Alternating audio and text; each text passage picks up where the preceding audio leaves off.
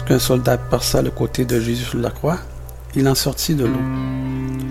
C'était du rocher frappé par Moïse en Horeb qu'avait jailli pour la première fois le torrent limpide qui rafraîchit Israël dans le désert. À travers toutes ses marches, chaque fois qu'il avait besoin d'eau, elle lui parvenait par un miracle de la bonté divine. Ce n'était pas celle d'Horeb qui continuait de couler. Où qu'il se trouvât, quand elle devenait nécessaire, elle s'échappait tout à coup des crevasses d'un rocher voisin du campement. C'était le Fils de Dieu qui, par la puissance de sa parole, faisait soudre ces, ondes bienfaisantes. Il buvait à un rocher spirituel qui les suivait, et ce rocher était Christ. Source de tout bienfait temporel et spirituel, d'étape en étape, le Sauveur les accompagnait. Quand il les a conduits à travers les déserts, ils n'ont pas eu soif. Il a fait jaillir pour eux l'eau du rocher. Il a fendu le roc, et les eaux en jaillirent. Elles coulèrent à travers le désert comme un fleuve. Le rocher d'Oreb était un symbole riche d'enseignements précieux. De même que des eaux vivifiantes s'élançaient du rocher frappé par le bâton de Moïse, ainsi du Christ frappé par Dieu, meurtri et brisé à cause de nos iniquités, jaillit le fleuve du salut appelé à sauver notre race perdue. Comme le rocher avait été frappé une fois, le Messie serait offert une seule fois pour ôter les péchés de plusieurs. Notre Sauveur ne devait pas être offert en sacrifice une seconde fois. Il suffit à ceux qui recherchent les bienfaits de sa grâce de les demander au nom de Jésus d'un cœur sincère. Nos prières font passer les blessures du crucifié devant les yeux du Très-Haut et couler à nouveau le flot salutaire symbolisé par l'eau qui désaltérait Israël. Jésus, d'une voix qui retentit à travers les parvis du temple, fit entendre cette parole. Si quelqu'un a soif, qu'il vienne à moi et qu'il boive. Qui croit en moi, des fleuves d'eau vive couleront de lui, comme l'Écriture le dit. L'apôtre Jean ajoute, il disait cela de l'Esprit qui devait recevoir ceux qui croyaient en lui. Une eau fraîche et limpide jaillissant d'une terre brûlée et stérile, qu'elle couvre d'un tapis de verdure émaillé de fleurs et qui rend la vie à ceux qui périssent, tel est l'emblème de la divine grâce que Jésus peut seul apporter aux âmes qu'elle purifie.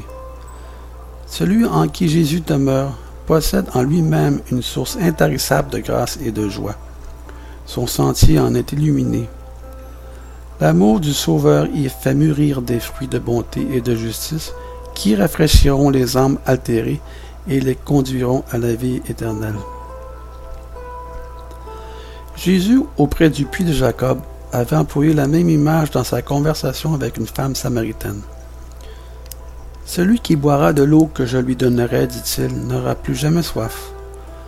L'eau que je lui donnerai deviendra en lui une source qui jaillira jusque dans la vie éternelle. En sa personne, le Sauveur réunit les deux images. Il est à la fois le rocher et l'eau vive. Ce riche et consolant symbole revient fréquemment dans les pages de l'Écriture. Des siècles avant la venue du Messie, Moïse l'appela le rocher du salut.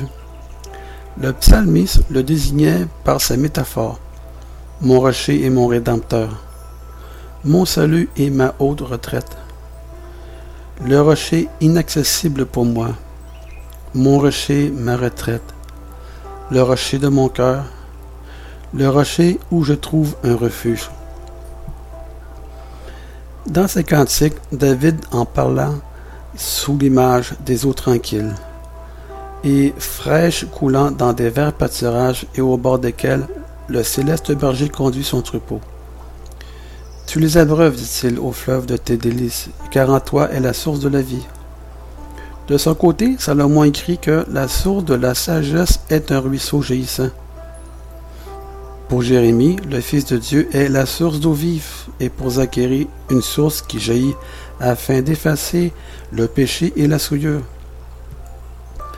Ésaïe l'appelle le rocher des siècles, l'ombre de grands rochers dans un pays désolé.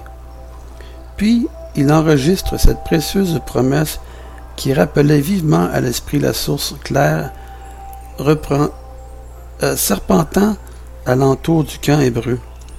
Les affligés et les misérables cherchent des eaux et n'en trouvent point, et leur langue est desséchée par la soif. Mais moi, l'Éternel, je les exaucerai. Moi, le Dieu d'Israël, je ne les abandonnerai, pas. Je répandrai des eaux sur le sol altéré et des ruisseaux sur la terre desséchée.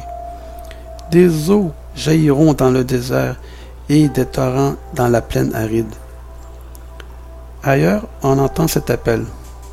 Ô vous tous qui êtes altérés, venez à la source des eaux.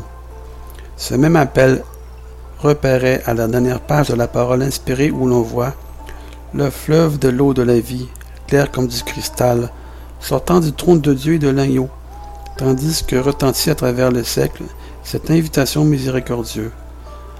Que celui qui veut de l'eau vive la reçoive gratuitement. Amen. Soyez tous bénis.